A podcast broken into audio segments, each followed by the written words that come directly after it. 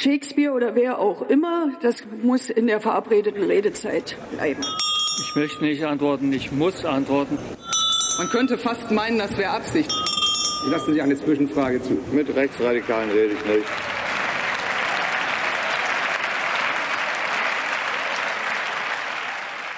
Hallo, hier ist die Taz mit dem Bundestalk, dem Podcast aus dem Parlamentsbüro. Berlin hat sich vor anderthalb Jahren ziemlich zum Affen gemacht. Im September 2021 mussten wir ein bisschen mehr wählen als der Rest der Republik. Den Bundestag, aber eben auch das Abgeordnetenhaus und zwölf Bezirksparlamente. Dazu noch über einen Volksentscheid abstimmen und dann lief noch der Marathon durch die Stadt. Das war offensichtlich zu viel. Stimmzettel und Uhren fehlten. In manchen Wahllokalen wurden falsche Stimmzettel ausgegeben. Man musste ewig warten und durfte dann nach sechs noch wählen, weil ja noch so viele Leute vor der Tür standen. Es ist also einiges schiefgegangen. Manche sagen auch, das war ein echter Skandal, dass Berlin nicht in der Lage ist, eine Wahl zu organisieren.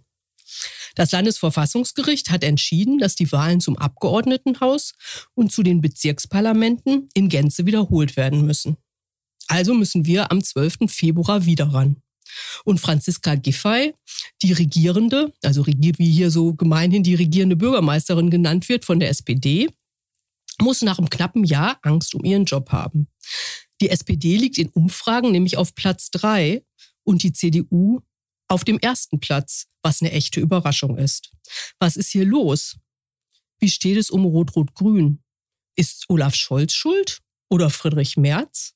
Und was bedeutet das Ganze für die Grünen und die angeschlagene Linkspartei? All das wollen wir jetzt besprechen. Ich bin Sabina am Orde. Ich bin innenpolitische Korrespondentin der Taz und mit mir sind drei Herren hier im Studio. Und der erste stellt sich jetzt mal vor. Ja, ich bin Bert Schulz, ich bin Leiter des Berlin-Teils und ich verfolge dieses Dilemma jetzt seit äh, 15 Jahren in Berlin. Da gibt es ja eine Panne nach der anderen. Das hier ist sicherlich einer der Highlights in, selbst nach Berliner Maßstäben. Ich heiße Tobias Schulze, bin interessierter Berliner Wähler und im Parlamentsbüro der Taz eigentlich aus der bundespolitischen Perspektive für die Grünen zuständig. Und Stefan Reinecker, auch im Parlamentsbüro der Taz und da zuständig für die SPD. So, und jetzt kommt ein kleiner Werbeblock in eigener Sache. Zu links, zu utopisch, zu Klima. Zu kaufen. Die Wochentaz. Die neue linke Wochenzeitung. Immer samstags neu am Kiosk. Bert, vielleicht fangen wir mal mit einer Frage an, die mich echt so ein bisschen umtreibt. Wie kann es eigentlich sein, dass niemand nach diesem Wahlchaos die politische Verantwortung übernommen hat? Ich meine, der regierende Bürgermeister, der ehemalige, sitzt jetzt im Bundestag ähm, und der Innensenator, der eigentlich der direkte politische Verantwortliche ist, ist zwar nicht mehr Innensenator, aber noch im Senat, nämlich zuständig für Stadtentwicklung. Wie kann das sein?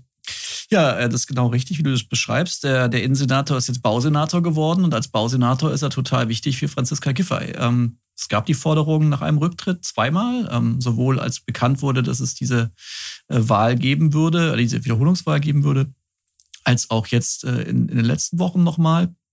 Ähm, aber es ist offensichtlich so, dass äh, Andreas Geisel Baupolitik machen soll und in diesem Fall unverzichtbar ist für die Koalition. Und deswegen sind diese Rufe nach Rücktritt ins Leere gelaufen. Mhm. Aber es ist doch vielleicht auch so diese typische Berliner äh, Verantwortungslosigkeit. Da kannst du halt machen, was du willst. Ich fand äh, dieses Michael Müller-Porträt im Spiegel vor ein paar Wochen so interessant, wo er gesagt hat, jetzt wo ich nur noch Abgeordneter bin und manchmal zu Fuß unterwegs bin in der Stadt, fällt mir jetzt auf, dass hier überall Müll rumliegt. Ähm, oh Gott. So, hier ist halt nie jemand für irgendwas zuständig und da muss auch keiner zurücktreten. Das ist vielleicht ein bisschen viel Berlin-Bashing auf einmal.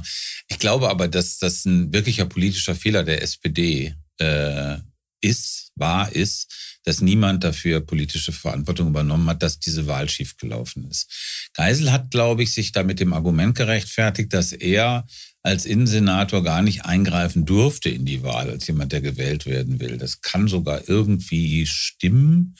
Aber das zweite Argument war dann noch zu sagen, was würde es denn bringen, wenn er zurücktreten würde? Und das Argument ist natürlich unterirdisch. Und das Gesamtsetting ist jetzt, es ist was total schief gelaufen äh, und niemand übernimmt dafür die Verantwortung. Und das landet bei der SPD. Und falls die SPD diese Wahl verlieren sollte, was ja möglich ist, dann äh, gibt es, glaube ich, einen klaren Grund, nämlich diese Art von sich rausmogeln es gibt ja in Berlin immer zwei Gründe, warum Sachen nicht funktionieren. Das eine ist, jemand ist verantwortlich und das andere ist, dass viele verantwortlich sind.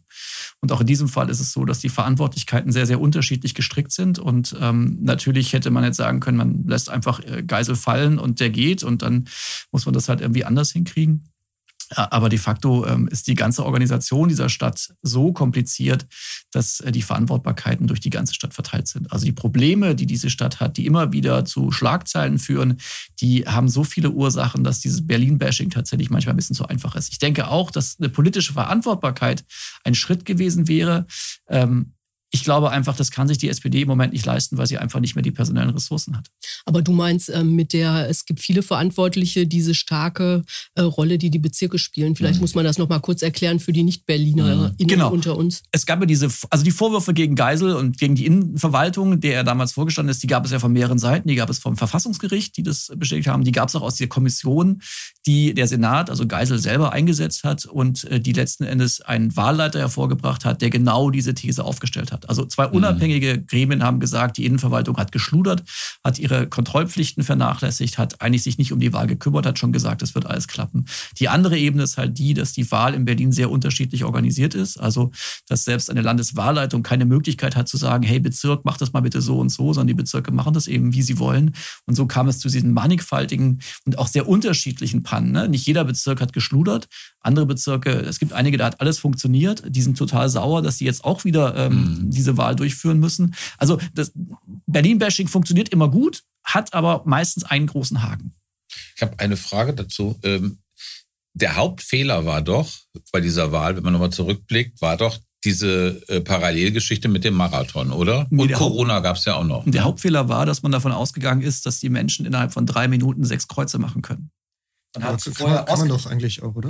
Naja, wenn man. Aber dann darfst du kein bisschen überlegen und du hast ja diese langen Wahlzettel ja, gehabt. Voll überlegen. Na, wir können das vielleicht, aber die Menschen, die vorher noch nie in so einen mhm. Wahlzettel gesehen haben, die sich dann auch noch überlegen müssen, was ist eine Bezirksverordnetenversammlung? was war noch bei der Bundestag? Ach, da gibt es auch noch das Abgeordnetenhaus. hm, was haben die miteinander zu tun? Oder kann ich die alle unterschiedlich wählen? Oder also man kann schon verstehen, ja. dass Menschen, die sich äh, alle mhm. vier Jahre mal oder alle fünf Jahre in Berlin ist das ja, äh, ins Wahllokal ähm, äh, ins Wahllokal gehen und dann mhm. sagen, hier, jetzt mache ich mein Kreuz, dann doch ein bisschen verdutzt dastehen und dann denken so, uh, und dass man dann ein bisschen länger braucht. Und wie gesagt, das war der grundsätzliche Fehler von Anfang an, dass man eigentlich den Menschen zu wenig Zeit gegeben hat und dann zu wenig Urnen aufgestellt hat wegen Corona. Und okay. daraus haben sich ganz viele Probleme entwickelt, die teilweise durch diesen Marathon verstärkt wurden, weil Lieferungen nicht nachkamen. Aber na, der zweite Ding ist, man hat es halt unterschätzt. Wie okay. so oft. Okay, kommen wir mal zu den zum politischen Geschäft. Ähm, Stefan, du hast gesagt, wenn die SPD die, äh, diese Wahl verliert, dann liegt es an der ähm, Nichtübernahme von Verantwortung. Welche Rolle spielt denn Frau Giffey? Naja, Frau Giffey, ich meine, also ich würde schon sagen, es gibt, gab ja diese Geschichte mit dem Doktortitel bei Giffey. Ne? Das hängt ja auch noch ein bisschen nach. Ja, also man kann als Familien, muss als Familienministerin zurücktreten und dann aber als Regierende ist man gut genug? Das war, glaube ich, eine Aussage, die da drin steckt und die ist natürlich suboptimal. Ne? Und wie gesagt, also keiner übernimmt Verantwortung in der SPD. Giffey kommt irgendwie angeschlagen aus dem Bund zurück, ja, mit dieser äh, Doktortitelgeschichte. Und äh, das wirkt alles nicht so besonders gut. Also ich glaube nicht, dass das äh, Berliner Wahlpublikum ästhetisch so verwöhnt ist, aber das ist schon auch nochmal ein Ding. Bei Franziska Giffey ist die ganz große Frage tatsächlich, wie die Wählerinnen und Wähler auf sie reagieren. Ne? Das weiß man tatsächlich mhm. im Moment nicht. Also es gilt als eine Person, die sehr polarisiert aus verschiedensten Gründen. Ähm, Im Wahlkampf damals 2021 hat sie ja sehr stark rechts geblinkt. Jetzt versucht sie, hat sie erst ein bisschen links geblinkt, hat so, jetzt greift sie doch die CDU wieder an. Also man weiß eigentlich bei ihr nicht so genau, wo sie politisch steht. Und ähm, die andere Schwierigkeit ist halt die, dass ähm, die eigene Partei nicht so richtig hinter ihr steht. Ne? Sie ist damals im Sommer mit einem miserablen Ergebnis wiedergewählt worden. Also die Giffey und die SPD sind unter Umständen einfach zwei Dinge. Mhm. Und äh, auch das, glaube ich, wird sich irgendwie widerspiegeln ähm, im Ergebnis. Und ähm, wie gesagt, ist eine der großen Blackboxen. Wie reagieren die Berliner nach einem Jahr auf Franziska Giffey? Und es gibt noch viele andere. Vielleicht ist es doch aber Giffey's großes Glück auch, dass es nicht so total überzeugende Alternativen gibt. Ähm, weil die CDU in Berlin, ja, es gibt Milieus, da kommt die bestimmt gut an, ist jetzt aber hier nicht die klassische Großstadtpartei. Ähm, die Grünen, hm, naja, waren jetzt am Wahlchaos nicht direkt schuld, sind aber trotzdem jetzt auch schon eine Weile mit im Senat, also hängen da irgendwie doch gefühlt mit drin, ähm, haben jetzt auch nicht so wirklich gestrahlt im Wahlkampf. Die Linke ist halt die Linke, die sind ganz vernünftig in Berlin, aber na, sie können ja nicht, nicht irgendwie äh, wegretuschieren, dass sie die Linke sind. Ähm, sie versuchen es aber. Ja, Sie sagen ja, wir sind die Berliner Linke. Wir haben, nicht, wir haben nichts mit, mit dem Bund Maxim, zu tun. Maximale Ja, ja. Distanz von der Bundespartei, würde ich sagen. ja, aber es ist halt niemand da, wo man, wo man dann sagen kann, ach ja, klar, die Giffer will ich nicht mehr und die sind jetzt eindeutig. Ich glaube, der zweite Blackbox ist die Frage des Bundestrendes. Ne? Also ähm, 2021 war es ja so, dass Scholz hoch, das sicherlich auch Franziska Giffey geholfen hat, am Ende diesen Posten zu äh, holen. Also ne, das, niemand hat mit dem Höhenflug von Scholz gerechnet. Man weiß nicht, wie hoch das März hoch jetzt ist. Ne? Die, die CDU hat zugelegt im Bund. Ähm, es ist eine Landtagswahl. Viele Leute wählen halt einfach das, was sie im Bund auch wählen würden. Also diese Unterscheidung, die man in der Wahllokal, äh, in der Wahlkabine spät machen kann, macht man vielleicht halt auch bei der Wahl jetzt erst dann ähm, zu spät. Und ähm, also ich auch das weiß man nicht. Ne? Also Mhm. dieser, dieser März-Effekt, klar, der CDU-Kandidat ist blass, ähm, aber manchmal segeln die ja einfach durch, weil die Partei im Bund irgendwie profitiert. Das wäre doch irgendwie ein Zeichen, äh, Wegner, ne? Das wäre doch ein wirkliches Zeichen für die Selbstprovinzialisierung Berlins, oder? Wenn der hier regierender würde. Die Chancen sind ja nicht so besonders, aber möglich ist es ja doch, oder? Wie siehst du das? Zwei Fragen. Welche willst du zuerst beantwortet haben? Such's dir aus. ähm, Up to you. die CDU in Berlin ist, wie glaube ich, alle Parteien in Berlin speziell. Also ne, ähm, ist ein, ein fieser Laden, äh, die im extremen Widerspruch steht zu dieser Großstädtigkeit, die man immer vor sich herträgt. Die Metropolenpartei, die man gerne wäre, die man aber natürlich selber nicht verkörpert, weil man halt einfach aus seinen kleinen Kiezstrukturen kommt, sich da auskennt und eigentlich eher so ein bisschen dörflich denkt und natürlich auch diese Milieus transportieren muss, die es in Berlin natürlich gibt. Ne? Es ist nicht, nicht jeder ist hier Hipster und äh, verbringt die Nächte, im Club, äh, die Nächte im Club, anstatt ähm, irgendwie zu arbeiten oder sowas. Na, die also, holen ihre Stimmen vielleicht auch eher ähm, äh, nicht in der. Mitte, sondern irgendwie Genau. jenseits des S-Bahn-Rings. Genau, ne? also Aber das- da wohnen ja auch eine Menge Leute. Ja. Ja, und da ist doch aber auch Giffer irgendwie stark. Die ist doch total so der Typ Kleintierzüchterverein Rudo. Ja, das versucht sie zumindest zu machen. Ne? Es ist diese, ne, man wirft im Grunde genommen den Grünen immer vor, eine Innenstadtpolitik zu machen und wir alle anderen wollen die Gesamtstadt denken. Mhm. Ähm, also, ob das jetzt eine Provinzialität ist, Berlin war immer irgendwo auch ein Dorf und das drückt sich, glaube ich, auch in vielerlei Hinsicht aus. Ne? Diebken war nie ein Metropolenmensch, äh, falls sich noch jemand an ihn erinnert überhaupt. Äh, auch er wurde Nur abgesägt. ich schon, ich war damals in der Berlin-Redaktion. Ja, auch immer Bürgermeister oder was? das, äh, ja, Und Landowski, Ja. ey, der Ja, aber das war ja, das waren ja sozusagen die alten Westberliner Ja. Riegen. Das war ja nochmal ein Das ganz, noch mal was noch mal was ganz Ja, anderes. stimmt. Ist eine andere Und, Zeit. Äh, und ich glaube, mit, mit Wovereit und irgendwie dieses äh, Nachvereinigungs-Berlin ist ja schon mal was ganz andere äh, Mhm. Geschichte. Und also das, auch gerade das Metropolenhafte ist ja ganz Aber anders. die, die, ich meine, die CDU hat überall diese Problematik, dass sie als Mhm. Großstadtpartei versucht, äh, Punkten zu machen, aber letzten Endes halt eine Kleinstadtpartei geblieben ist. Deswegen hat sie in Mhm. Großstädten keinen Erfolg. Ob das jetzt, ähm, naja, also Wegner ist halt ein relativ unbekannter Mensch, hat auch bisher nicht so richtig Unterstützung bekommen aus der Bundespartei. Es gab jetzt zwar einen Wahlkampfauftritt, aber das ist nicht so, dass die den allen pushen und den alle toll finden. Ja, es Und, gab ja auch ähm, dieses Gerücht, ob Jens Spahn nicht irgendwie hier antritt. Ne? Ich meine, das haben dann zwar alle kräftig dementiert, aber das wäre ja mal eine interessante Variante gewesen, muss ich sagen. Also nicht, dass ich super Ja. fände, wenn Jens Spahn Regierender in Berlin werden würde, aber es wäre, der steht natürlich, auch, auch wenn er da vom, aus Ja. dem Münsterland vom Land kommt, aber für eine völlig andere CDU. Nur wenn eine Villa hat, darf hier auch regieren. genau. Und so eine sehr teure Villa. Okay, nochmal einmal kurz ähm, äh, Bundespolitik. Äh, Scholz, spielt der eine Rolle? Was glaubt ihr? Also, äh, so wie du das gerade gesagt hast, Bert, vielleicht, dass da damals sozusagen das äh, Scholz äh, Giffey ein bisschen gezogen hat, das kann natürlich sein. Und, aber ansonsten, Zieht er sie jetzt runter? Äh, Nee, das glaube ich nicht. Ich glaube, das ist schon irgendwie eine Landeswahl. Und wie gesagt, die SPD hat ja doch relativ viel dafür getan, also mit Giffey und mit dieser Wahlgeschichte und keine Verantwortung übernehmen, Gründe zu liefern, warum man die diesmal nicht wählt. Und ich würde sagen, also für die SPD über Berlin hinaus ist es äh, eine interessante Geschichte, weil es diese Konkurrenz mit den Grünen gibt. Also um die, um die Großstädte. Es gibt ja auch noch die Wahl in Frankfurt im Moment, die OB-Wahl. Ne? Das ist, sieht auch nicht so blendend aus für die SPD mit der, nach der Abwahl von Feldmann.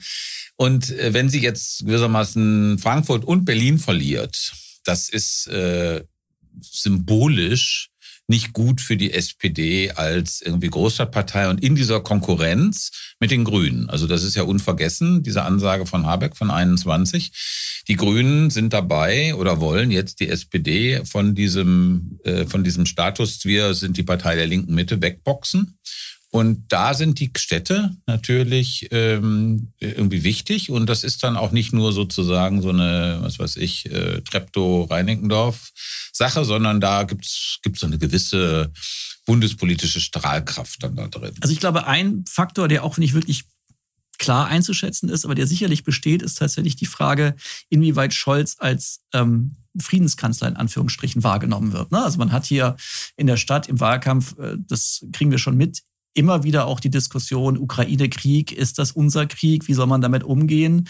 Und ähm, na, Scholz hat da, glaube ich, in den letzten zwei, drei Wochen doch eine beachtliche Performance hingelegt, die sich einfach auch gerade in einer Stadt wie Berlin, wo dieser ähm, Ost-West-Konflikt, wo der Kalte Krieg noch äh, immer so ein bisschen im Blut, in, in auch, auch präsent ist. Ähm, also das könnte ein Faktor sein, der tatsächlich der SPD nochmal so einen kleinen Schub geben könnte, und wir dürfen nicht vergessen, die liegen total eng beieinander. Warum jetzt? Sag nochmal, warum na, du das meinst. Na, weil, Wegen welcher, wo, wo wird Scholz denn da sozusagen, wo zahlt das ein? Also glaube ich eher bei denen, die sagen, wir haben Sorge vor, einem, vor einer mhm. Eskalation mhm. des Krieges. Und ich meine, ne, Berlin war halt eine Frontstadt. Hier, mhm. 500 Meter von hier war der Checkpoint Charlie. Mhm. Da standen die Panzer. Und ähm, also für viele Leute ist es tatsächlich noch eine sehr also wirklich eine relevante Frage, einfach weil sie es sehr nah miterlebt haben oder Verwandtschaft haben, die es sehr nah miterlebt haben. Also von daher ist dieses, ähm, dieses Friedenszeichen, was Scholz da so ein bisschen ausgeschickt hat oder gesagt hat, hier, ich, ich bin jemand, eher der die dafür, Vorsicht, ich bin ne? eher die Vorsicht, nicht eher die Vorsicht, aber der halt die Eskalation versucht zu verhindern glaube ich, das war für die SPD oder auch für viele SPDler hier ein echtes, ein wichtiges Zeichen. Ich meine, das ist auch die Gegenwart. Wir haben 360.000 ukrainische Flüchtlinge in der Stadt. Wir haben eine große russische Community in der Stadt. Und das ist eben ein Unterschied zu anderen westdeutschen Städten. Das hast du sonst nirgendwo so. So ganz so viele sind es nicht, aber die sind alle hier angekommen und sind die weiter. die sind ja angekommen, ganz genau. Ja, ja, genau, also, genau. Das ist ja eigentlich ein guter Link. Äh, kommen wir doch mal zu der Bilanz von äh, Rot-Rot-Grün. Also, was würdet ihr sagen, wie haben die, ich meine, gut, es ist jetzt nur ein Jahr, aber es gab gab ja eine Menge Herausforderungen in diesem Jahr. Wie wie haben die das gemacht? Ist es äh, was, kann man sagen, ja, doch irgendwie eine positive Bilanz oder eher Krise, Krise, Krise und nicht so richtig gut? Bert, was meinst du? Ähm, also ich glaube, es gibt eine interessante, einen interessanten Widerspruch. Ich glaube, sie haben eine ziemlich gute Arbeit gemacht, weil sie eine Krisenarbeit machen mussten. In, also schon bei Corona hat diese Krisenpolitik extrem gut funktioniert. Also da war trotz einer Dreierkoalition in Berlin, die aus den gleichen Parteien äh, bestand, Handlungsfähigkeit da, schnelle Handlungsfähigkeit da und das hat man jetzt eigentlich auch wieder gesehen. Also da haben Giffey und Katja Kipping, die ehemalige Bundeschefin, die jetzt hier Sozialsenatorin ist, äh, extrem gut zusammengearbeitet, als es um die Aufnahme der Flüchtlinge ging. Ähm, man hat schon gemerkt, Krise ist für Berlin kurioserweise gar nicht so schwierig außer es ist eine mhm. Dauerkrise. Naja, 2015 äh, mit den Geflüchteten, das lief ja nicht so richtig gut, aber, muss man sagen. Aber das war ein rot-schwarzer Senat. Ja, ja, damals, das war damals, Mario, Mario Chaya da, war der Sozialsenator. Da war der, da war der jetzige Generalsekretär äh, der CDU ähm, quasi verantwortlich für den Umgang mit den Menschen aus äh, vielen anderen Ländern, die hier geflohen sind.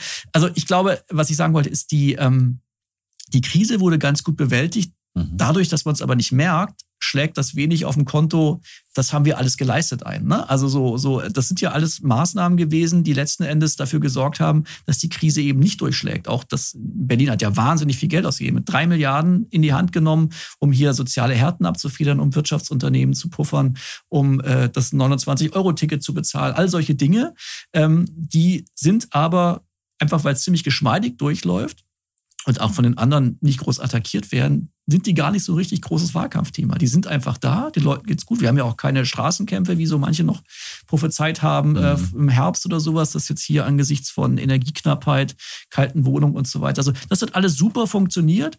Im Wahlkampf wird jetzt aber darüber diskutiert, über Silvesterrandale, die es in Berlin halt immer gibt. Manchmal ein bisschen mehr, manchmal ein bisschen weniger. Aber dieser Satz, äh, das war noch nie so schlimm wie dieses Jahr, die, die gibt es seit fünf Jahren.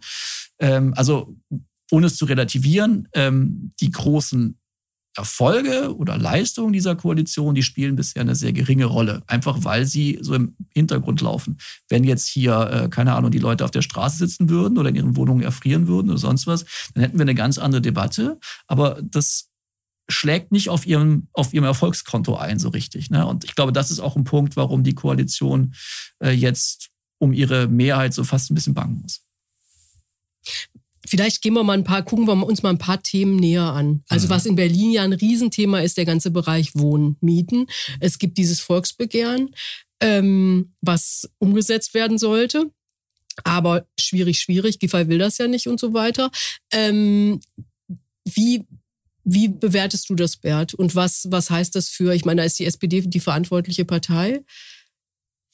Also du spielst es auf den enteignen Volksentscheid an. Ne? Ja, aber auch, also, dass, äh, dass es ja eine riesen Wohnungsnot gibt, die Mieten total gestiegen sind, mhm. Leute wirklich irgendwie in der Innenstadt keine neue Wohnung mehr finden und das ganze Malheur, da holt Berlin ja in einem rasanten Tempo das nach, was in anderen Großstädten schon länger der Fall ist. Genau, also diese, diese Entwicklung, Verdrängung, Gentrifizierung, wie das heißt, äh, hat sich in Berlin in den letzten 10, 15 Jahren wie so Brennglas abgespielt. Also von einem recht niedrigen Level sind die Mieten extrem gestiegen.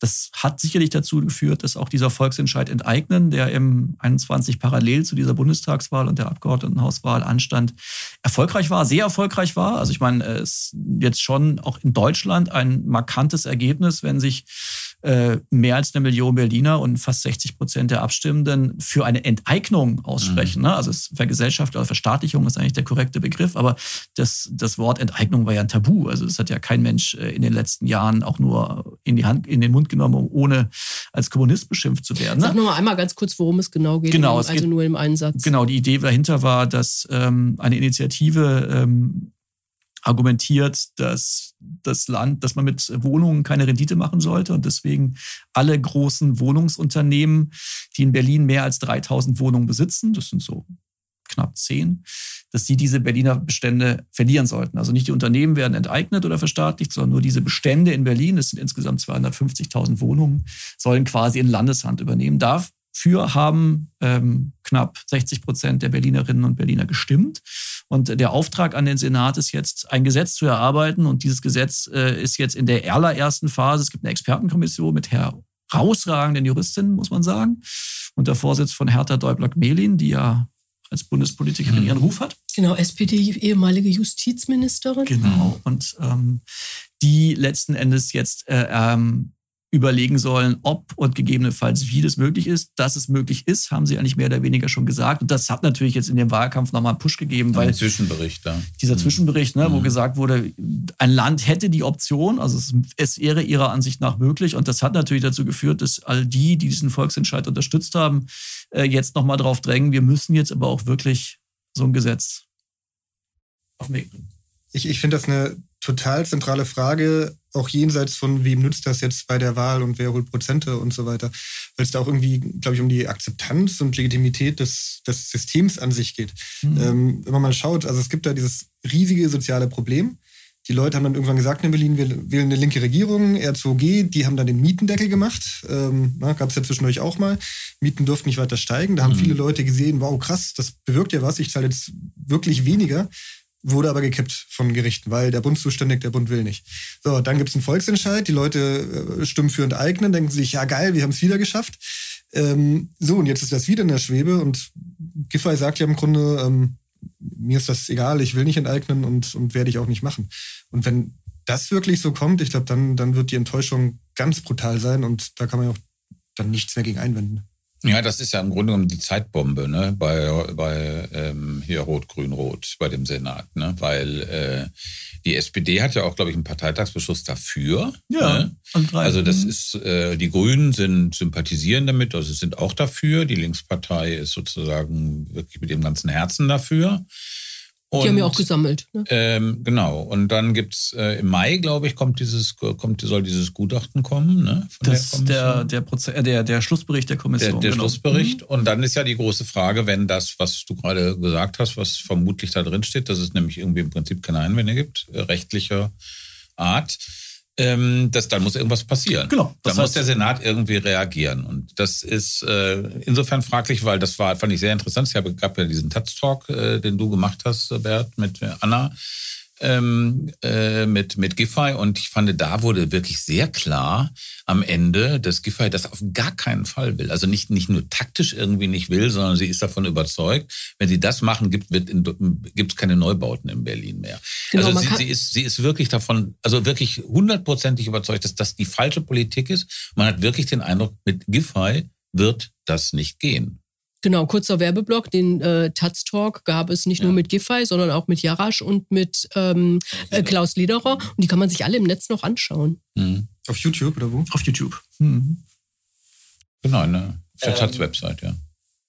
gibt zwei Punkte dazu. Ähm, zum einen mal ist natürlich die Frage, also wir gehen alle davon aus, dass diese Expertinnenkommission grünes Licht geben wird in einem gewissen Korridor. Und es wird immer ein, zwei, drei Juristen geben, die sagen, halte ich für nicht umsetzbar. Wir wissen auch, dass so ein Gesetz zu schreiben, selbst bei einfacheren Varianten eine Weile dauert. Ne? Also selbst, äh, keine Ahnung, also dass man mal zwei Jahre für ein Gesetz braucht, ist im Bundestag nichts Ungewöhnliches, auch im Landtag nichts Ungewöhnliches. Also von daher ähm, rechnet keiner damit, dass diese linken Forderungen, wir brauchen Ende dieses Jahres ein Gesetz, das wir vorlegen können, dass das umgesetzt werden wird. Also das kann man hervorragend so ein bisschen versteppen. Und dann wird ja auch Folgendes passieren, das Gesetz wird irgendwo beklagt werden, entweder in Berlin oder von dem Bundesverfassungsgericht. Davon gehen ja alle aus. Das ist so eine grundsätzliche Frage. Also tatsächlich ist, ähm, gibt es so zwei Seiten. ne? Auf der einen Seite kann man sagen, ähm, ja, dieses Gesetz muss kommen, weil das Zeichen da sein muss. Auf der anderen Seite weiß man halt auch, selbst dann, wenn das Gesetz kommt, wird es erstmal drei, vier, fünf Jahre dauern, bis es gegebenenfalls in Kraft tritt. Und selbst Mhm. dann, also ne, das ist, es hat, das hat so beide Ebenen. Ne? Also selbst, selbst Unterstützer sagen natürlich, ähm, es hat auch einen hohen symbolischen Charakter, dass wir diesen Druck aufbauen, gerade jetzt, äh, wo die Baufirmen sagen, wir bauen einfach nicht mehr. Ne? Das ist ja auch so eine interessante Sache. Wir haben ja so, Giffey hat ja so ein Wohnungsbündnis gemacht mit der Bauindustrie, hat das immer groß vor sich hergetragen, gesagt, hier, wir müssen gemeinsam und kooperativ und so weiter. Jetzt sagen die, wir bauen nicht mehr. Ja, mal gucken, was die SPD dazu sagt. Also. Die bauen nicht mehr, weil? Weil sie kein Geld mehr haben, weil sie sagen, ich verdiene nichts mehr damit, der Grund ist zu teuer, die Kosten sind zu teuer, wir müssen im Grunde genommen viel zu viel Geld, also dieser Vonovia äh, Appell, wir uns für uns lohnt sich's nicht, ähm, weil wir müssten Mieten von 20 Euro und mehr verlangen, das ist selbst in Berlin äh, illusorisch und das heißt, diese ganze Idee, die die SPD vor sich hergetragen hat, gemeinsam und kooperativ da was zu machen, die ist jetzt eigentlich zumindest für die nächsten Jahre wahrscheinlich eher äh, passé. Und das heißt, der Druck, diese so ein Gesetz zu verabschieden, der Druck äh, auf, die, auf die Unternehmen äh, zu erhöhen, das wird steigen. Das, äh, Um jetzt nochmal zur Wahl zurückgekommen, äh, zurückzukommen, äh, bei, bei wem zahlt das, das die ganze Gesamtlage denn eigentlich ein? Also ist es gut für die Linkspartei, weil die so klar steht? Ist es gut für die CDU, weil die sagt, ey, wir müssen diese Irren aufhalten? Habt ihr da eine Vermutung? Also vielleicht so, so rein anekdotisch von mir ausgehend. Äh, Stefan, du hast mir vorhin erzählt, dass die Linken da irgendwie einen tollen Plan haben mit, mit Milliarden für, für den öffentlichen Neubau. Und da habe ich mir gedacht, ja, muss ich mir, vielleicht soll ich die Linke wählen. Ah, also in Berlin finde ich, ist das, also ich fand das ganz überzeugend, muss ich sagen, dass die ja äh, eben nicht nur diese ähm, Deutsche Wohnenteignungsinitiative unterstützen, sondern jetzt irgendwie auch so ein ganz, fand ich schon ganz einleuchtenden Plan, der natürlich wahnsinnig teuer ist. Eine Milliarde im Jahr ist natürlich wirklich viel Geld für Berlin. Aber dass sie äh, die Idee haben, sie wollten damit eben diese, was du gerade beschrieben hast, diese völlige Stagnation beim Neubau auflösen und mit einer wirklich massiven Subventionierung von, ich glaube, mehr als 100.000 Euro pro Wohnung sind es dann oder irgendwie, also ein richtiger Betrag, ähm, eben diesen kommunalen, also sozusagen von den landeseigenen Wohnungsbaugesellschaften, die sollen zusammen als Akteur auftreten und ähm, eben diesen Wohnungsbau, den Berlin braucht, äh, in die Hand nehmen. Das fand ich deswegen eine ganz geschickte Idee, weil das diese komische, äh, surreale Frontstellung entweder enteignen oder Neubau, dieser ja, die hat ja keiner mehr. Also die, das, die, das, also, ne, das wurde immer so gegeneinander gestellt. Also das löst das auf. Ne? Und es ist natürlich teuer. Aber im Grunde genommen finde ich es im Kern die richtige Idee, weil es eigentlich so an das äh, anknüpft, was so früher, also in der Weimarer Republik oder schon für langer Zeit oder auch in Wien, im sogenannten Roten Wien, dass der Kommunalsozialismus war. Und äh, das ist ein Grund, warum Wien heute in allen Diskussionen immer als leuchtendes Vorbild für was man kann man machen mit mit mit ähm, mit kommunalem Wohnungsbau und wie kann man so eine Struktur schaffen, die dann äh, irgendwie die, das, was wir jetzt in Berlin haben, also diese monströsen Preise, diese Gentrifizierung, die Rausdrängung von Bevölkerungsgruppen und so weiter, das alles verhindert.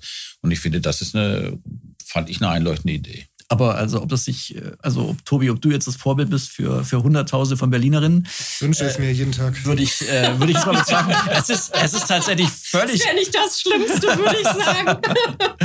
es ist tatsächlich völlig, völlig unklar. Ne? Also in den Umfragen ist erstmal tatsächlich die CDU gestiegen mhm. und die äh, Linke muss irgendwie, da kommen wir wahrscheinlich nochmal drauf, mhm. muss sich ja eher äh, um andere Dinge sorgen man weiß es schlicht und einfach nicht. Man weiß auch gar nicht genau, wie viele Leute wählen gehen. Ob die Leute eher frustriert sind und sagen, hier, oh, die Berliner haben sich auf die Reihe gekriegt, hier könnte ich mal eine Wahl organisieren, dann bleibe ich gleich zu Hause. Jetzt ist ja nochmal die Frage gewesen, oder steht ja immer noch im Raum, ob diese Wiederholungswahl eigentlich verfassungskonform ist. Das mhm. Verfassungsgericht hat sich dazu noch nicht abschließend geäußert. Also wenn es Worst Case kommt, dann, äh, na, in Berlin kommt ja immer der Worst Case, aber dann äh, könnte es sein, dass in drei, sechs, acht Monaten gesagt wird, diese Wiederholungswahl äh, war eigentlich nicht zulässig. Dann ist die Frage, was gilt denn dann bitte?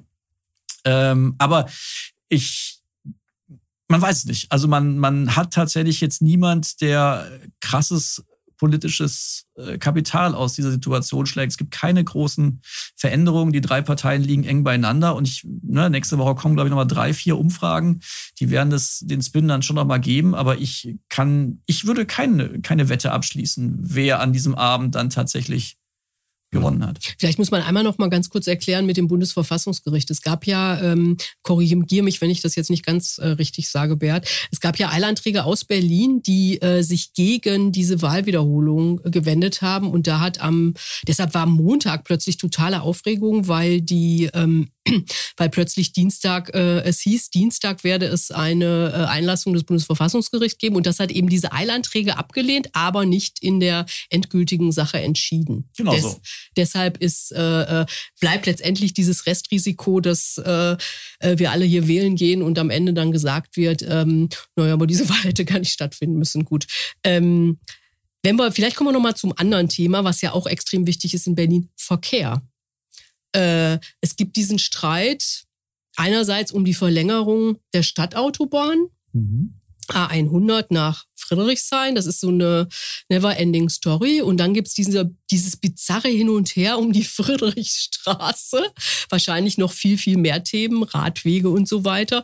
Aber vielleicht kannst du noch mal kurz, Bert, erstmal was sagen zum äh, Stand Verkehrspolitik. Äh, wie läuft das hier? Frau Jarasch ist ja die zuständige Ministerin, also die genau. Spitzenkandidatin der Grünen. Seit, seit sechs Jahren ist die äh, Verkehrsverwaltung, also die Verkehrssenatorin, äh, eine Grüne. Erst war das Regine Günther und jetzt Bettina Jarasch, die damalige Spitzenkandidatin. Und natürlich waren die Hoffnungen immens, dass äh, aus dieser Stadt, die äh, ein riesiger Betonfleck ist, ein für RadfahrerInnen, Fußgängerinnen und andere Nicht-Autofahrerinnen sichereres Pflaster wird. Da ist man, um es vorsichtig zu formulieren, noch nicht so weit vorangekommen mit, was natürlich auch bei vielen Initiativen äh, große Enttäuschung heraus. Also wie gesagt, es sind nicht ein Jahr, sondern es sind sechs Jahre grüne Verkehrssenatsverwaltung. Und man muss natürlich die Frage stellen, warum geht das nicht? Dann gibt es über die Antworten, ja, wir haben keine Leute, wir haben keine Planer, wir haben keine äh, Strukturen, weil es wurde halt nie gebaut und das müssen wir alles erst aufbauen. Also dieses Mantra, es geht alles länger, als wir gedacht.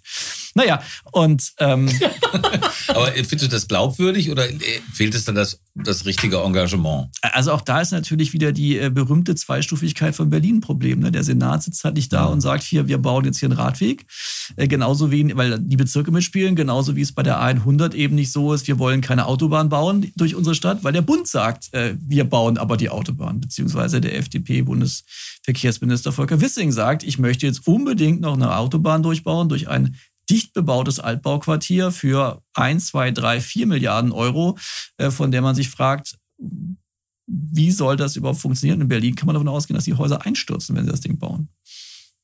Nochmal kurz zurück zum, zum Radverkehr, weil du meintest, es passiert im, im Grunde nichts oder sehr, sehr wenig.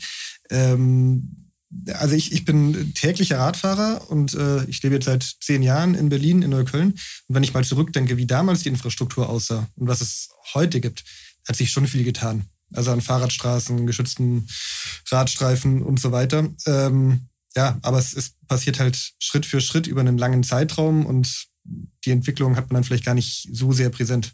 Und vor zehn Jahren war es ja wirklich äh, extremst gefährlich, sich in Berlin mit dem Fahrrad mhm. vorzubewegen. Man muss vielleicht auch sagen, woher wir kommen, ja. Ich glaube, das ist aber auch irgendwie, also für Neukölln, Kreuzberg, also diese hippen Bezirke, da ist ein bisschen was passiert bei Fahrrad. Aber Fahrradfahren, soweit ich das beurteilen kann, Marzahn oder in Hellersdorf ist nach wie vor absolut katastrophal. Es ist, glaube ich, vor allem ein Problem der Verbindung. Ne? Es gibt halt oft einfach Radwege Mhm. und die hören dann irgendwo wieder auf und dann kommt halt wieder so ein, so ein Schutt- und Holper- und überhaupt Radweg und dann kommt wieder was anderes. Also der, ähm, es gab ja in Berlin ein sehr revolutionäres Projekt, ein, der sogenannte Radvolksentscheid, eine Initiative, die innerhalb von wenigen Wochen 100.000 Unterstützerinnen bekommen hat und die jetzt Vorbild war für ganz viele solcher Projekte und äh, Bürgerbeteiligung in Deutschland. Und ähm, einfach weil alle Parteien der Regierung damals gesagt haben, ja, das müssen wir umsetzen, waren die Hoffnungen natürlich extrem groß. Und es gibt halt so einen Plan äh, für zweieinhalbtausend Kilometer Radwege in der Stadt und da sind wir halt bei vier Prozent, die bisher umgesetzt wurden. Und natürlich ne, ist, ist an, haben die, haben die, haben die schon unter einem gesucht. grünen meine, ja. ja, das ist schon irgendwie deprimierend. Und die haben natürlich schon versucht, an den Eckpunkten, wo es wirklich, na, also was du jetzt schreibst hier, das, das sind natürlich, das sind Ecken, wo es wirklich, wirklich krass ist, dass man da was macht. Da gab es dann diese Pop-Up-Radwege, Ja, genau, die ja auch genau. berühmt waren, die viel geholfen haben. Aber dann allein die Tatsache, dass man so eine Sondersituation wie eine Pandemie braucht, um ein paar Radwege, zeigt halt, wie, also jetzt mal nüchtern formuliert, wie langwierig dieser, Pro Mhm. dieser Prozess ist. Und das ähm, fällt nicht jedem positiv, so positiv auf wie dir, Tobi. Also ich glaube, die Grünen würden sich freuen, wenn du es jetzt vielleicht sagst, dann wäre ich doch die Grünen lieber statt die Linken mit den Wohnungen und so. Es gibt ja aber auch irgendwie eine harte, es wird ja, gibt aber auch eine harte ideologische Auseinandersetzung äh, zwischen Autofahrer, Fraktionen. Ne? Das ist so, würde ich sagen, auch hier äh, äh, FDP, CDU und Giffey und Teile vielleicht der SPD und auf der anderen Seite Grüne und Linke, die eher sozusagen, nee, schwierig und so. Ne? Ja, die CDU hat auch dieses komische Wahlplakat. Ich weiß, was steht da drauf? Wir wollen den, wir wollen den Berlinern die Autos nicht wegnehmen oder Berlin irgendwie. ist für alle da, auch für Autofahrer. auch für Autofahrer, genau. Steht an genau. allen achtspurigen Ausfallstraßen. Ja. Und äh, die AfD ist ganz militant, also pro Auto, ne? Also richtig so. Ja, klar. Aber ich glaube auch, das ist ein Konflikt, der ist in anderen Städten nicht anders. Ne? Also überall, wo du halt äh, sagst, du willst den AutofahrerInnen und äh, ihren Abstellmöglichkeiten was wegnehmen, hast du natürlich diese Konflikte, ist ja klar. Also es sind Verteilungskonflikte und die werden, glaube ich, hier auch nicht ideologischer geführt als woanders. Nur ist es halt hier die Masse derer, die was fordern, größer als das vielleicht in einer Kleinstadt ist. Und andere Kleinstädte sind da viel weiter. Ne? Also Freiburg, äh, Münster oder sowas. Da ist längst klar, äh, eine Stadt muss nicht mehr so aussehen wie Berlin 2022 oder 2023 mit äh, äh, achtspurigen Magistralen, die durch die Stadt gehen, wo der Radweg so ein kleines abgeknapstes Ding auf dem Fußweg ist. Also das Nee, auch andere europäische Metropolen. Also Ja, im Vergleich klar. ist da, da ist Berlin auch, also weit, weit, weit hinten. Und insofern ist das echt bedauerlich, dass das so gar nicht vorankommt. Lass uns noch mal kurz dieses, diese komische Nummer mit der Friedrichstraße, wo ich mich ja immer, am Herzen, Na, ne? ich frage mich immer, ist das jetzt nur, da shoppen sind das nur die, das sind es nur die Boulevard, die Kann man doch Boulevardzeitung, mit die das Tapsgalt nicht shoppen gehen. Wer weiß, das so deswegen frage ich Na, aber von der Taz zum Parlamentsbüro kann man gut über die Friedrichstraße Schnell mal bei Galerie Lafayette, Nein, ja, fahren. Aber sag mal, ist das irgendwie wirklich ein großes Thema oder wird es nur vom Boulevard sozusagen volle Kanne hochgejazzt? Es ist halt die, äh, also in a nutshell, wie man so schön sagt. Ne? Das ist der Versuch, äh, Verkehrspolitik anders zu denken, auch einzugreifen und zu sagen, wir machen das jetzt Sag anders. noch mal kurz, was überhaupt Ähm, passiert ist. Genau, also vor eigentlich vor sieben Jahren, als der damalige Bausenator Andreas Geisel mal laut gedacht hat, da hieß es, man will die unter den Linden autofrei machen. Das ist ja diese große Prachtmeile, wäre tatsächlich ein Vorbildprojekt, ist halt leider eine Bundesstraße, da geht schon wieder los. Deswegen hat man es irgendwie nicht gemacht und äh, so kam man irgendwann auf die Idee, dass die Grüne ähm, damals ein bisschen erfolglose Verkehrssenatorin gesagt hat, ich muss aber irgendwas machen vor der Wahl. Hat sie ein Jahr vor der Wahl hat sie so einen Verkehrsversuch gestartet und die Friedrichstraße, die so als die als der Kuhdamm des Ostens gilt, auch wenn er nicht bei weitem nicht so mondän ist von der ganzen Anlage schon. Also Ähm, richtig mondän ist der Kudamm ja auch nicht mehr. wurde halt dann so eine, so eine Art Fußgänger-Radfahrzone und das ähm, äh, hat man dann äh, gemacht und es lief so comme ci, comme ça. Natürlich, wie bei allen Versuchen, hat man Sachen festgestellt, die nicht so toll sind. Also wenn auf einer Fußgängerzone Radfahrer in der Mitte durchbrettern mit 20 Sachen, finden es nicht alle Fußgänger so toll. Egal, äh, jedenfalls ähm, gab es ein bisschen Streit drum und äh, dann gab es ein Gerichtsurteil, es wurde zurückgenommen, jetzt ist sie wieder verstetigt worden und jetzt ist sie eben wieder Fußgängerzone, was jetzt nicht ganz überraschend kommt, aber natürlich im Wahlkampf nochmal pointiert äh, diese, wie du jetzt schon vorhin erwähnt hast, diese ideologische Auseinandersetzung zwischen den Menschen, die halt sagen, ich will mit dem Auto vor meine Galeria Lafayette fahren, weil sonst kriege ich meine ganzen Pelze da nicht rein, nicht, dass mir die jemand klaut auf dem Weg zur U-Bahn oder sowas. Ähm, naja, und äh, anderen, die halt sagen, naja, ist, also irgendwo muss man halt mal anfangen, ne? Der Gendarmenmarkt direkt daneben liegt, der eigentlich viel schöner ist, äh, der ist nicht eingebunden in dieses Ding, was dann auch wieder viele kritisieren. Jarasch sagt, also die Verkehrssenatorin und Spitzenkandidatin der Grünen, äh, wir machen das jetzt zu und dann machen wir ein großes Konzept mit allen Anwohnern und die, Kontra, die, die Gegnerinnen sagen halt, äh, lass uns doch erst ein Konzept machen und dann sperren wir ab. Dann sehen wir ja, was rauskommt. Ja, aber ähm, wir als progressiv denkende Menschen wissen natürlich, dass irgendwann mal Straßen gesperrt werden müssen für Autos. Von daher kann man schon sagen, es ist auch ein Schritt in die Richtung und jeder Politiker, jede Politikerin, die irgendwas erreicht hat, die muss halt auch irgendwann mal so einen Stempel draufsetzen und sagen, so ist es jetzt, fertig aus. Und natürlich schreien da alle auf. Ähm, vielleicht gibt es auch wichtigere Straßen, wo man es hätte machen können, mhm. aber die lag jetzt halt gerade davor und der Spin läuft ja. Ja, aber also das ist jetzt ja irgendwie das zentrale Projekt von Jarasch oder das, was, was man mit ihr verbindet, was an ihr hängen bleibt, was vielleicht auch daran liegt, dass sonst eben nicht viel hängen bleibt. Ähm, und da frage ich mich schon, so eine Straße, die dann vor allem eine symbolhafte Wirkung hat, weil der Großteil der Berliner, der fährt da nicht jeden Tag durch und hat da nicht die Berührungspunkte, ähm, ob das dann wirklich helfen kann, eine Wahl zu gewinnen. Ganz unabhängig davon, dass, dass ich das super finde. Ich bin ja gerade erst wieder durchgekommen, äh, auf dem Fahrrad mit Schrittgeschwindigkeit wie vorgeschrieben und als, als Autohasser habe ich tiefe Genugtuung empfunden. Gibt eine Radstraße direkt parallel. Ja, aber da, da fahren ja Autos die ganze Zeit, da ärgere ich mich. ähm, noch ein Thema kurz und dann gehen wir nochmal in die, äh, äh, was es für die Parteien heißt. Äh, Bildung ist ja eigentlich ein bei jeder Landtagswahl mhm. ein extrem wichtiges äh, äh, Thema. Ähm, klar, die Leute sind sowieso aufgebracht wegen, wegen diesen Schwierigkeiten während der Pandemie, aber ich wundere mich ehrlich gesagt auch, wie viel Unterricht bei meinen Kindern ausfällt. Ähm, wie ist da die Lage? Ähm, wir hatten äh, Franziska Giffey vor eineinhalb Jahren ja schon mal bei uns in der Taz zu Gast und haben sie auch gefragt und äh, auch mit dem Blick auf die ähm, vakante Position der Bildungssenatorin und dann meinte sie, ja, da wird sich schon jemand finden. Wörtliches Zitat. Es hat sich jemand gefunden, aber ähm, dieses Zitat äh, zeigt ja immer noch mal, ähm, äh, das ist ein extrem schwieriges Feld. Es ist ja auch bundespolitisch ein wahnsinnig schwieriges Feld. Es gibt nicht genügend Lehrerinnen, es gibt nicht genügend Erzieherinnen.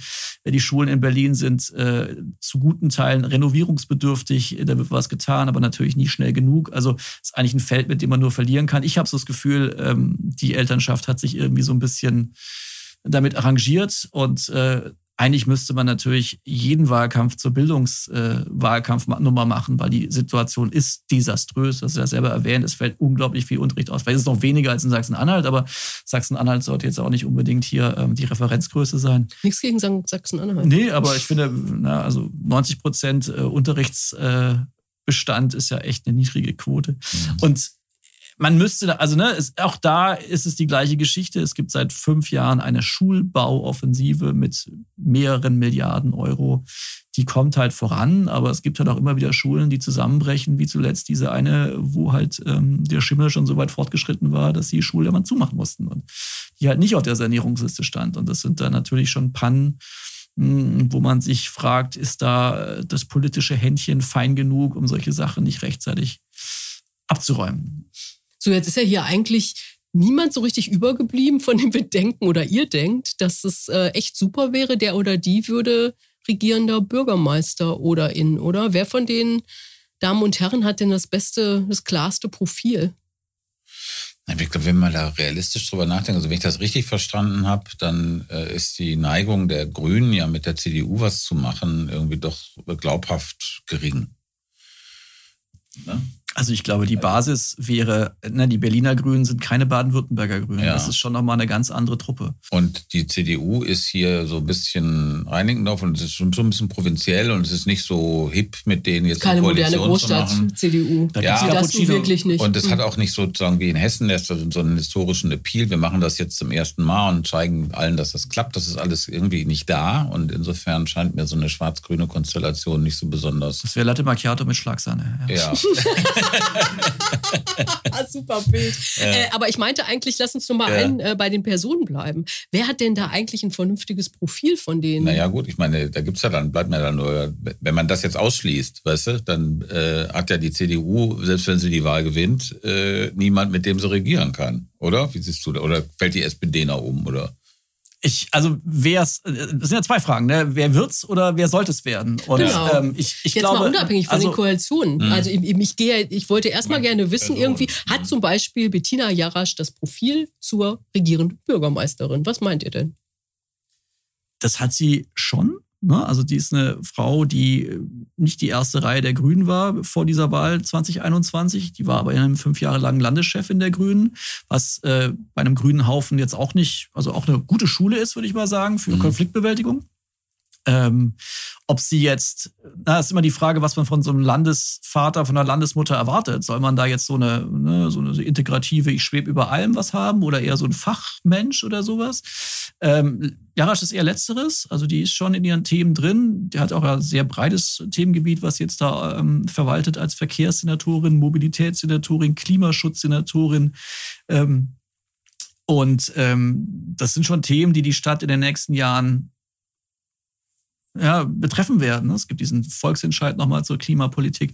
Also Giffey ist ein politisches Talent. Das äh, mhm. kann man nicht bestreiten. Ne? Also keiner, kein Bundespolitiker oder keine Bundespolitikerin bisher hat es geschafft, eine Doktorarbeit abgeben zu müssen oder den Doktortitel abgeben zu müssen mhm. und dann wieder ein politisches Amt in dieser Hierarchie. Ne? Also Gutenberg, who knows, where, wo ist er hin? Ne? Also das ist tatsächlich, das spricht auch ein bisschen neben der personellen Engpass bei, bei den. Was ja ein wichtiges was, Thema ist. ich meine, es wird ja jetzt schon zum Teil, äh, äh gibt es Gerüchte, wenn, wenn, Faeser nach Hessen geht und Giffey ja. die Wahl verliert, wird Frau Giffey Innenministerin naja, das auf war eine Glosse eines, ja. eines Kolumnisten. Ja, aber, aber natürlich ist, also ne, wer, wer Giffey live erlebt, weiß, äh, die kann Politik.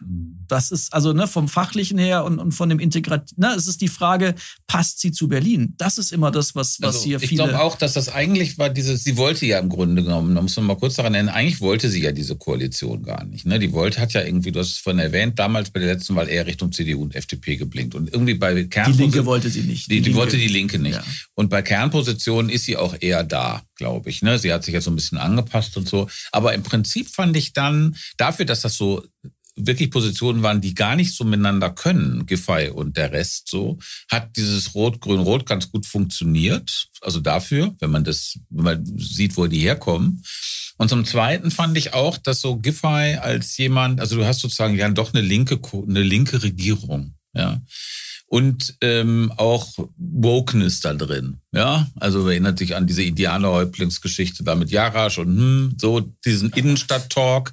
Und dann gibt's aber sozusagen. Das war das Jarasch gesagt hat, man, sie würde sich nicht mehr als Indianer verkleiden an. Nein, sie hat doch gesagt, sie wollte Indianerhäuptling werden, dann wurde das damals gelöscht, weil irgendwie äh, man nicht Indianer sagen darf. Also diese ganze etwas, etwas esoterische, etwas esoterisch wirkende oder auch viele andere, vielleicht die jenseits des S-Bahn-Rings wohnen, esoterisch wirkende ähm, so Dings und aber diese Kombination sozusagen von diesem linken Senat und Giffey als jemand, die auch andere Antennen hat hat eigentlich ganz gut funktioniert. Insofern kann man sich auch vorstellen, dass Giffey weiter irgendwie von so einer irgendwie eine äh, R2G-Regierung weiterführt. Warum soll, warum Absolut. denn nicht? Also die Wahrscheinlichkeit, also eigentlich muss man sagen, äh, alle Parteien, die jetzt gerade regieren, sehen auch irgendwo einen Sinn darin, diese Koalition fortzusetzen, weil wir haben immer noch eine Krise. Ne? Es ist jetzt hier nicht fluffig. Ähm, wir haben auch keine verlängerte Legislaturperiode. Also diese Wiederholungswahl bedeutet ja, dass trotzdem nur noch, äh, na, Berlin hat immerhin fünf Jahre, aber dass trotzdem jetzt keine fünf Jahre Legislatur kommen, sondern eben halt nur noch knappe dreieinhalb. Bis jetzt, wenn jetzt noch Koalitionsverhandlungen kommen, dann sind mhm. wir irgendwann im Sommer. Dann haben die noch drei Jahre bis zur nächsten Wahl mhm. und davon ist quasi ein Jahr dann schon wieder Wahlkampf. Also wenn da eine neue Koalition kommt, was soll die denn bitte reißen in dieser Zeit? Also bis die da reingegroovt sind. Also von daher gibt es so ein, so, ein, so eine Macht des Faktischen zu sagen, wie du es schon sagst, so schlimm wahnsinnig. Mhm. Irgendwie hat es auch funktioniert. Lasst uns doch jetzt einfach irgendwie gucken, dass wir jetzt in drei Jahren nochmal möglichst viel rumkriegen und dann können wir dann immer noch gucken, ob die, keine Ahnung, CDU, FDP oder sonst wer da irgendwann nochmal äh, eine Option wird. Aber ähm, wir sind, hier auf, wir sind hier auf einer landespolitischen Ebene, das muss man auch sagen. Da sind keine Strahlkräfte in der Regel am Wert. Also da, sind, da, da ist die Politikerin Auswahl oft nicht so groß wie im Bund. Das muss man halt einfach auch ganz, und gerade Berlin ist ein kleines Land, ne? mhm. auch, auch wenn es äh, als Hauptstadt gilt. Ich finde, ich finde, dieser praktische Aspekt, den du gerade angesprochen hast, den darf man echt nicht unterschätzen. Ne? Also wenn du sozusagen jetzt eine neue, neuen, ganz neuen, neuen Senat hättest, ja, mit neuen Senatorinnen und das Ganze drum und dran und also, und das in dieser kurzen Frist, also wie sinnvoll ist das? Wenn wir ja vor, vorher schon festgestellt haben, wie schwierig es ist, innerhalb von sechs Jahren ein paar Radwege in Berlin zu bauen. Ja.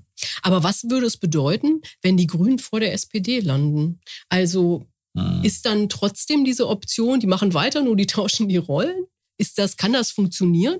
Ist die nächste Blackbox? Natürlich kann das funktionieren. Ne? Das hängt letzten Endes davon ab, äh, wer, wie staatstragend die SPD ihre Rolle sieht. Die SPD regiert jetzt seit 21 Jahren in Berlin. Da kann man auch mal sagen, vielleicht gehen Krass. wir mal drei Jahre in die hm. Opposition. Ne? Wowereit und Müller und hm. Giffey. Ne? Ist, die, ist, die, hm. äh, ist die lange, lange Linie der großen äh, SPD-PolitikerInnen. Ähm, natürlich kann das sein, dass die sagen, wir finden es wichtiger. Ähm, man wird halt, als wenn Jarasch dann äh, Regierende werden könnte, weil sie besser abschneidet als die SPD, wird sie halt äh, entsprechende Angebote machen müssen. Also man wird natürlich sagen müssen hier, ähm, mhm. ähm, was, äh, was bietet ihr uns, dass wir hier noch mitmachen? Die sind natürlich in einer anderen Verhandlungsposition. Ne? Also das äh, wenn das Ergebnis so ist, wie es jetzt war, SPD vor Grünen, vor Linken, dann macht man wahrscheinlich ein bisschen Würfeln, das schmeißen wir raus, das was wir nicht. Aber wenn es tatsächlich um die, um die Arithmetik geht, dann wird da nochmal gefragt werden. Und dann ist die Frage, wie groß ist das staatsmännische ähm, äh, Karma und wie, äh, wie sind auch die Effekte innerhalb der Partei. Ne? Man darf nicht vergessen, die SPD-Basis findet diese Koalition nicht so schlecht wie manches ihrer Führungspersonal. Also mhm. da ist man mhm. schon auch emotional näher deutlich näher an einer Grünen und einer Linken als ähm, an der CDU. Und es ist ja nicht nur Giffey. Also die SPD ist nicht Giffey. Es gibt ja. auch noch Saleh und äh, andere Leute, die, glaube ich, so eine größere Affinität zu dieser Regierung, zu diesem Senat haben. Das muss man auch sehen. Also ne, Giffey kam von außen, die war zwar mhm. Bürgermeisterin von Neukölln, aber ist ja letzten Endes hierher gekommen, nachdem sie drei Jahre im Bund war und halt, ähm, na, die ist nicht groß verankert in der Berliner Landespolitik. Das ist schon Mhm. So, wir müssen jetzt mal in die Schlusskurve einbiegen und nochmal über die Aus... Nee, mhm. noch kein Schluss, sondern äh, äh, sozusagen der letzte Komplex. Wir haben nämlich noch nicht darüber geredet, was das für die äh, Parteien als solche, also auch auf mhm. Bundesebene bedeutet. Ich meine, äh, Rot-Rot-Grün auf Bundesebene ist ja kein Thema mehr. Von daher ist das, kann man das jetzt erstmal abhaken. Aber was bedeutet es für die einzelnen Parteien? Wenn die Grünen vielleicht die Regierende stellen, wenn die SPD das Rote Rathaus verlieren würde, wenn die CDU äh, die Wahl gewinnt, aber keinen Koalitionspartner findet. Mhm. Und die Linkspartei, die ja, ja ziemlich äh, äh, im Niedergang, wie auch immer. Ähm, so, was, vielleicht können wir da noch mal kurz eine Runde machen und dann machen wir ja, einen genau. Punkt. Also zur Linkspartei, ähm, also das rettet die Linkspartei nicht, wenn die in dieser Regierung bleibt oder wenn sie jetzt über 10 Prozent bekommen. Das ist, glaube ich, so das Ziel, ne? dass sie ja nicht abschmieren.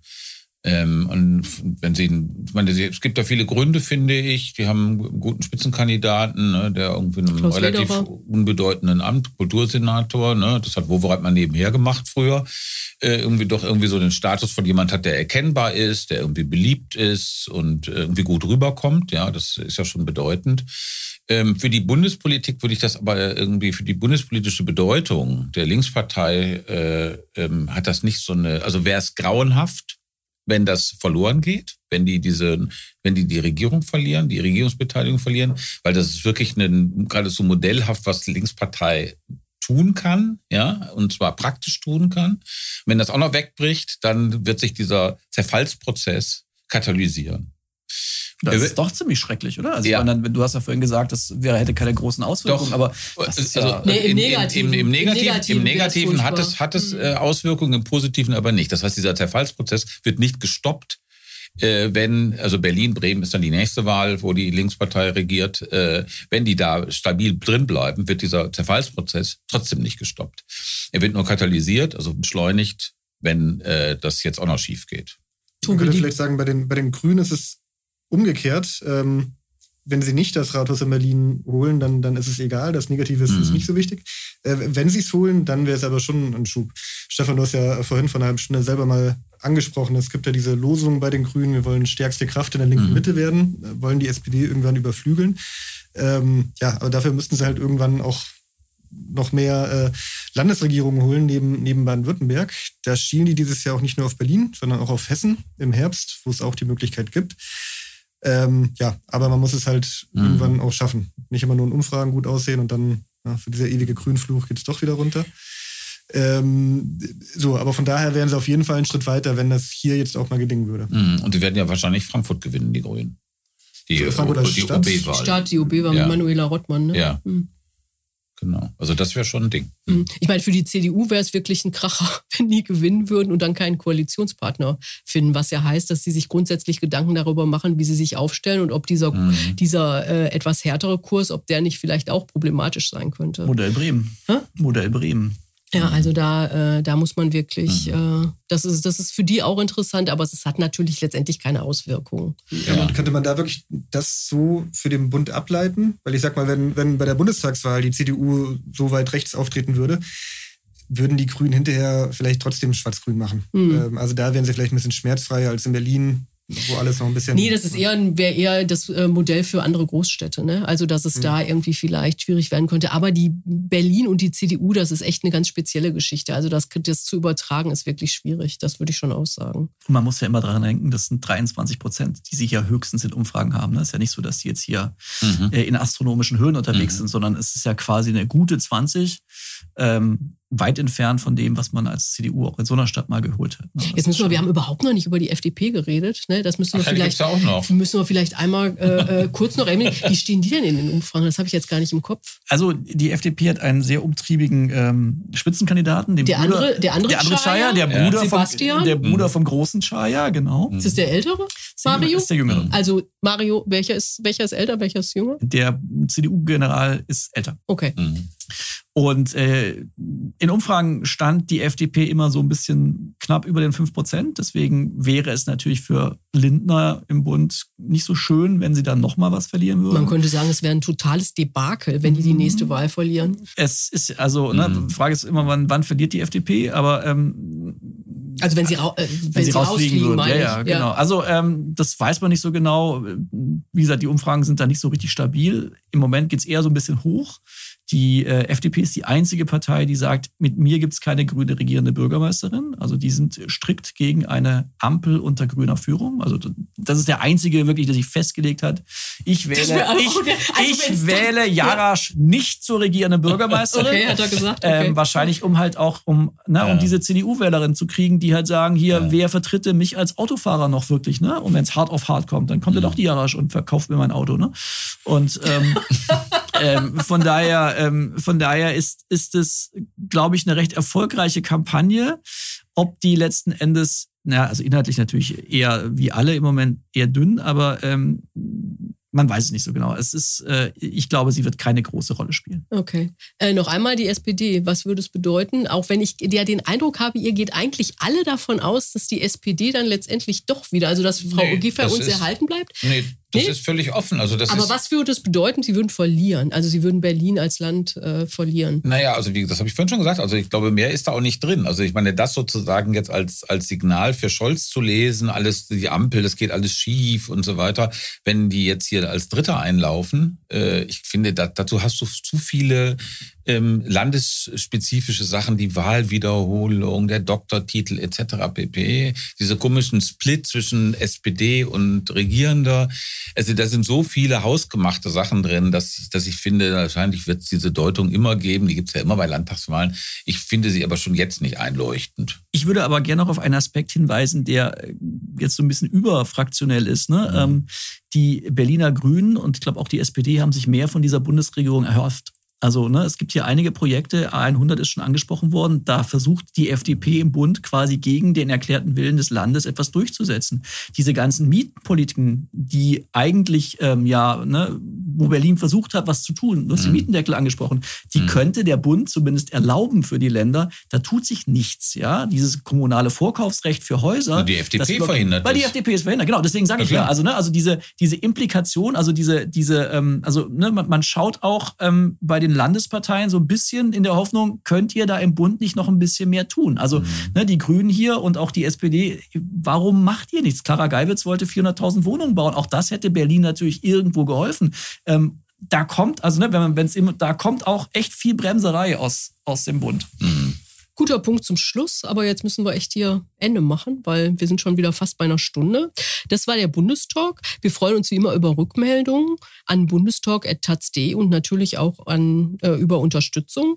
Finanziell gerne über Taz zahl ich. Ähm, wir freuen uns auch, wenn ihr uns abonniert, teilt oder weiterempfehlt. Ein Dank geht an die Geschwister Fromm, das ist jetzt mal was anderes. Äh, äh, Anne, die diesen Podcast redaktionell begleitet und an Daniel, der netterweise einspringt und alles technisch umsetzt. Und wir hören uns, wenn ihr wollt, nächste Woche wieder. Bis dahin. Tschüss. Schönes Wochenende. Vielen Dank. Noch nicht Moment. So, damit ist das jetzt hoffentlich auch erledigt.